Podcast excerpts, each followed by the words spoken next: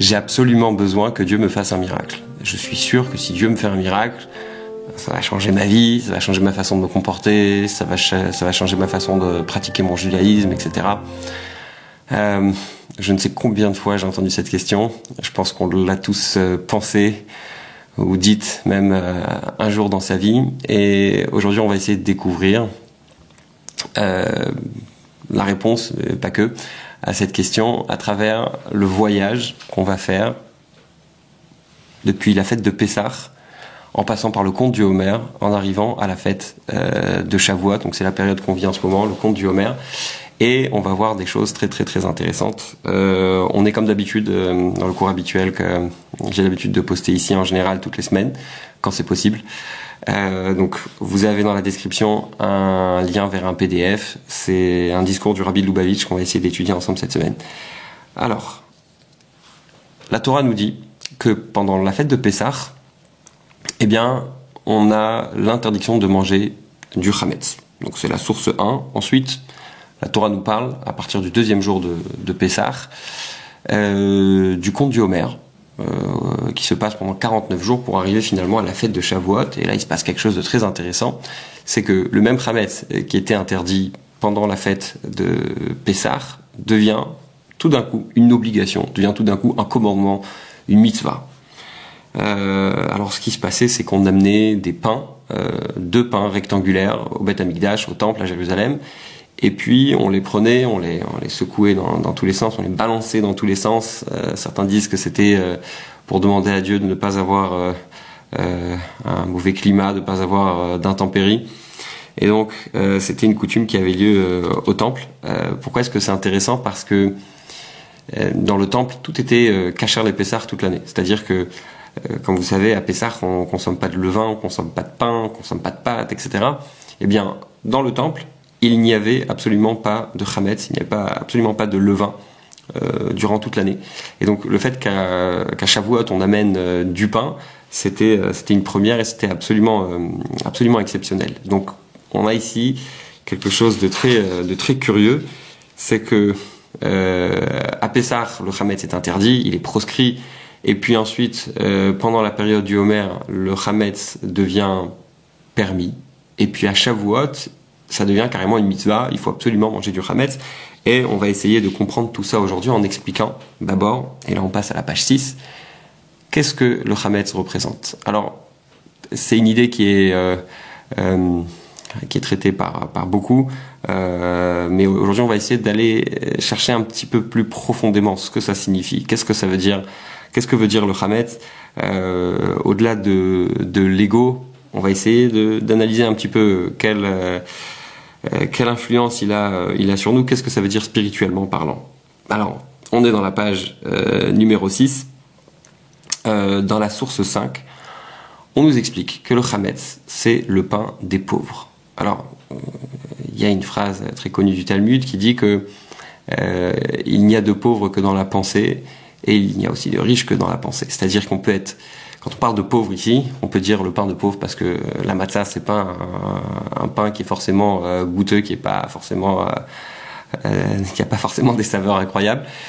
Euh, et en réalité, ça fait référence au fait que euh, pendant Pessah, on doit essayer de pratiquer cette pauvreté. Qu'est-ce que ça veut dire pratiquer cette pauvreté? Pour remettre les choses dans leur contexte, les Juifs sortent d'Égypte et ils n'ont pas le temps de faire monter leur matzah et donc ils mangent. Ils ont, ils ont pas le temps de faire monter leur pain et donc ils ont pour résultat euh, un pain qui est plat et qui n'est pas aussi bon qu'un pain normal. Et en réalité, ce qu'on va voir aujourd'hui, c'est que dans notre vie, on doit sortir d'Égypte tous les jours. Dans notre vie, on a tous des moments euh, difficiles, on doit en sortir, et quand on en sort, il faut utiliser la matzah dans un premier temps. Alors, la différence, et c'est ce qui est expliqué dans la source 5, c'est que le Hametz, il s'élève, le Hametz, il est gonflé. C'est exactement comme quelqu'un quand on lui dit euh, qu'il est gonflé ça veut dire que c'est quelqu'un qui se prend pour quelque chose qu'il n'est pas. D'accord? Vous savez, il y a deux sortes euh, d'orgueil. Il y a euh, l'orgueil de quelque chose euh, qu'on a. Euh, admettons que vous avez une très belle voix, eh bien vous allez dire j'ai une très très belle voix et vous avez raison. Euh, ou bien euh, vous n'avez pas, n'êtes pas capable de faire, de résoudre des grands problèmes en mathématiques et vous allez dire vous êtes capable. Bah, c'est de l'orgueil qui vient de l'air et c'est un peu ça le Le Hametz, c'est du levain, il y a beaucoup d'air. C'est-à-dire qu'en fait, il n'y a rien du tout. Et la matzah, c'est le contraire, c'est vraiment, c'est plat. la matzah, c'est quelque part l'humidité. Et donc, le Hametz va représenter le sens. Le Hametz va représenter, parce que c'est le goût. Le Hametz a plus de goût, le levain a plus de goût. Un pain qui a, levé, il a beaucoup plus de goût qu'un pain qui n'a pas levé, euh, comme la matzah. Et donc, euh, la différence dans le, au niveau spirituel entre le Hametz et la matzah, c'est que le Hametz, euh, il, il, il, c'est les moments où on a du sens dans notre vie, et la matzah, c'est le moment où on n'a pas de sens. Alors, ça existe aussi euh, dans le judaïsme. Euh, des fois, on est à la recherche euh, de sens, mais c'est pas le bon moment. C'est-à-dire que on n'est pas à même de pouvoir comprendre certaines choses. Je m'explique. Admettons qu'un alcoolique vous dise et vous explique les bienfaits de l'alcool. Est-ce que vous allez le prendre au sérieux? Je pense pas. Pourquoi? Parce que vous allez vous dire, c'est pas possible qu'une personne qui est euh, qui est addict, qui est accro à, l'alcool, puisse m'expliquer quels sont les bienfaits de l'alcool. Parce qu'il n'en est tout simplement pas capable, il a aucune objectivité sur le sujet. Eh bien, euh, dans notre façon de servir, euh, de servir Dieu, on est parfois incapable de pouvoir trouver l'explication. Encore une fois, on va y arriver. On n'est pas en train de dire ici que le fait de comprendre, le fait d'étudier, c'est quelque chose de négatif. On dit simplement que dans certaines situations, et dans certaines difficultés qu'on peut avoir dans la vie, il faut parfois savoir mettre la tête de côté. Pour donner un exemple encore un peu plus parlant, euh, quand on se lève le matin, euh, si on se met euh, à réfléchir à comment on va pouvoir s'arranger pour être pour être à l'heure malgré le fait qu'on va se lever, qu'on va dormir encore quelques minutes, la prochaine fois qu'on ouvrira les yeux, il sera 11 heures. Et donc, euh, ce qu'il faut bien, euh, ce dont il faut se rendre compte, c'est que parfois il faut mettre un peu la tête de côté et euh, et, et avancer. Alors, on a parlé tout à l'heure, au début du cours, on a dit que certaines personnes disent j'ai besoin que Dieu me fasse un miracle. J'attends que Dieu me fasse un miracle et j'espère que une fois qu'il m'aura fait ce miracle, eh bien, je vais pouvoir mieux me comporter, je vais pouvoir euh, euh, pratiquer la Torah et les mitzvot comme il faut, parce que quand je vais avoir ce miracle, je vais me sentir tellement mieux, etc. Et on va voir que c'est pas vrai. Pourquoi? Parce que c'est déjà arrivé dans l'histoire. Vous avez dans la source 7, euh, à la sortie d'Égypte, les Juifs étaient à un niveau spirituel très bas. Alors, il y a une phrase que j'aime beaucoup. C'est la phrase qui dit euh, c'est facile de faire sortir le juif d'Égypte, mais c'est pas facile de faire sortir l'Égypte du juif. D'accord? Qu'est-ce que je veux dire par là? Quand les juifs sont sortis d'Égypte, on nous dit ici qu'ils étaient dans les 49 euh, niveaux d'impureté. D'ailleurs, c'est pour ça qu'on compte le Homer, pour sortir de ces 49 niveaux, nous-mêmes, on y arrive. Et donc, ils étaient dans un niveau d'impureté, de, dans un niveau très très bas. Et puis, il y a eu toutes sortes de miracles. Il y a les diplés, il y a l'ouverture de la mer Rouge, il y a la sortie d'Égypte. Tout ça, c'est, ça relève du surnaturel. Aucun euh, esclave n'était sorti d'Égypte. Et donc, c'est un événement, la sortie d'Égypte est un événement tout à fait surnaturel et incroyable. Et donc, euh, ce qui, le problème, et ça va répondre aussi à la question de euh, pourquoi est-ce que Dieu me fait pas un miracle et, et, et pourquoi est-ce que ça changerait rien en réalité, c'est que quand les Juifs sont sortis d'Égypte, tout venait de Dieu. C'est-à-dire que c'est Dieu qui agit, c'est Dieu qui fait tout, et finalement, euh, le fait que ce soit Dieu qui, fait, qui, fasse tout, euh, ça enlève tout mérite et tout sentiment d'appartenance à la Torah et au mitzvot de la part du peuple juif. Et pour y arriver, ils ont besoin de se l'approprier. Pour y arriver, ils ont besoin euh, de, de, de, faire un travail personnel. Et donc, quand on arrive à la fête de Shavuot, c'est ce que dit la source 8, on va recevoir la Torah après un travail de 49 jours où pendant chaque journée, on a travaillé personnellement euh, chacun de nos euh, attributs de caractère. Euh, vous savez que pendant la fête de Shavuot, on lit, même dans le, pendant pardon, le conte du Homer, on lit tous les jours dans la, dans la, dans la prière encore un petit aspect de notre caractère qu'on peut qu'on peut euh, affiner. Euh, pour donner un exemple euh, simple, il y a une différence entre l'arrogance et la fierté. il y a un point commun entre l'arrogance et la fierté, c'est que c'est une personne, dans les deux cas, on a une personne qui est tout à fait sûre d'elle. Et le problème dans l'arrogance, c'est qu'il y a une volonté de montrer à l'autre qu'on est supérieur. Il y a une volonté de montrer à l'autre qu'il est inférieur.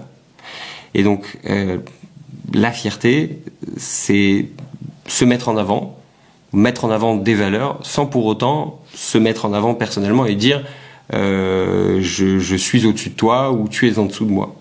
Et en fait, c'est exactement le travail qu'on doit faire pendant euh, ce moment du conte du Homer. On doit passer de euh, l'arrogance à la fierté. Ça, c'est qu'un détail. On a énormément de, d'autres détails. On va prendre l'exemple de l'amour. L'amour, ça peut être quelque chose de très positif.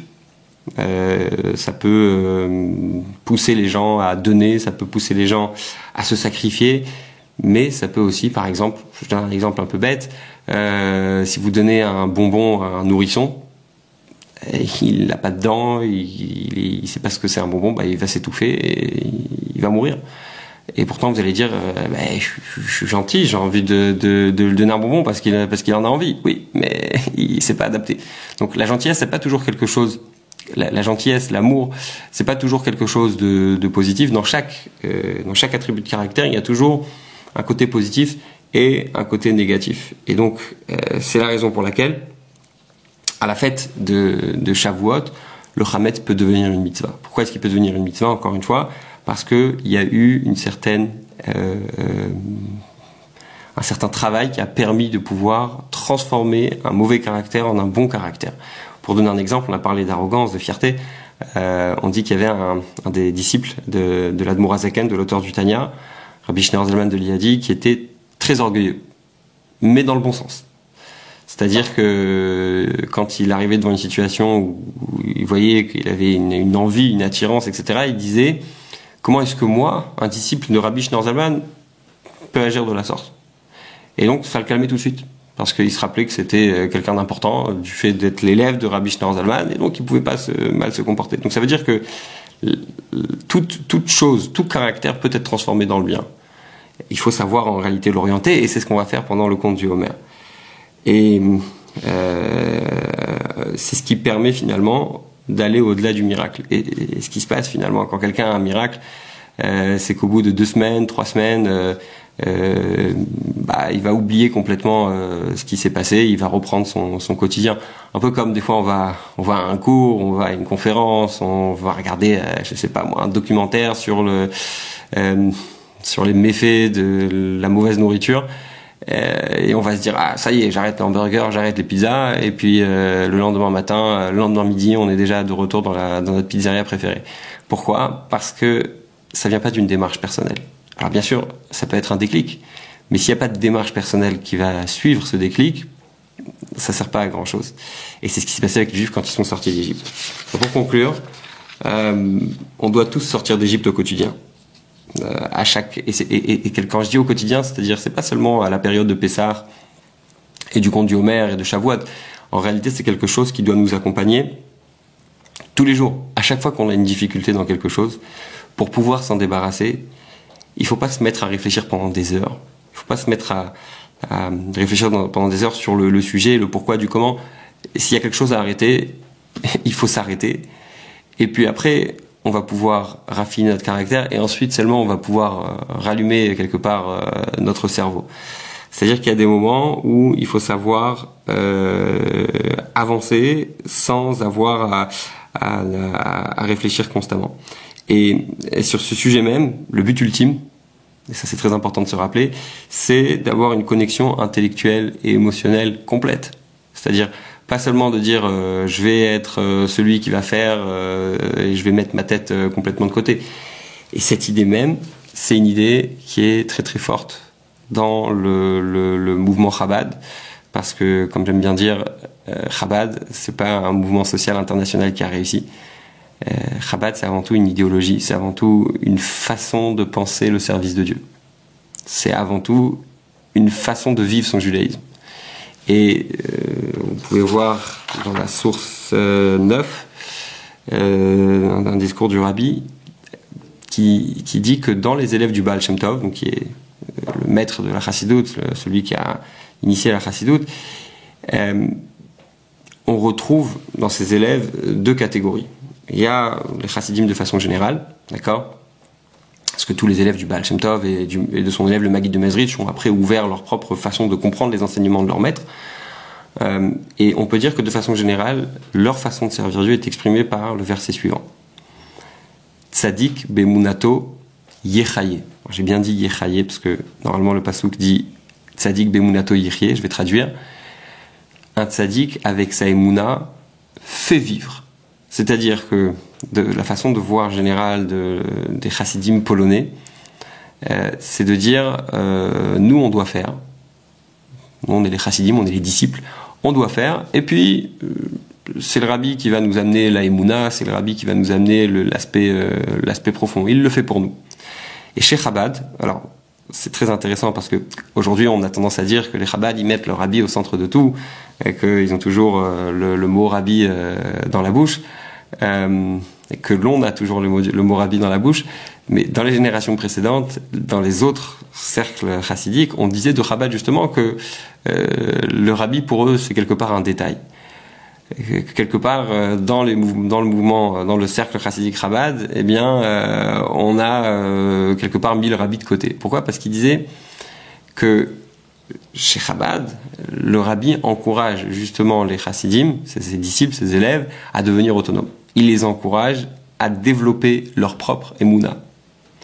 Et cette idée de tzaddik bemunato yechaye, du tzaddik qui fait vivre avec sa, sa foi ses disciples, ses élèves, c'est pas quelque chose qui est accepté chez nous. Il faut absolument développer personnellement les choses. Encore une fois, il ne s'agit pas d'étudier, il ne s'agit pas de voir un miracle, il s'agit de s'approprier les enseignements personnellement.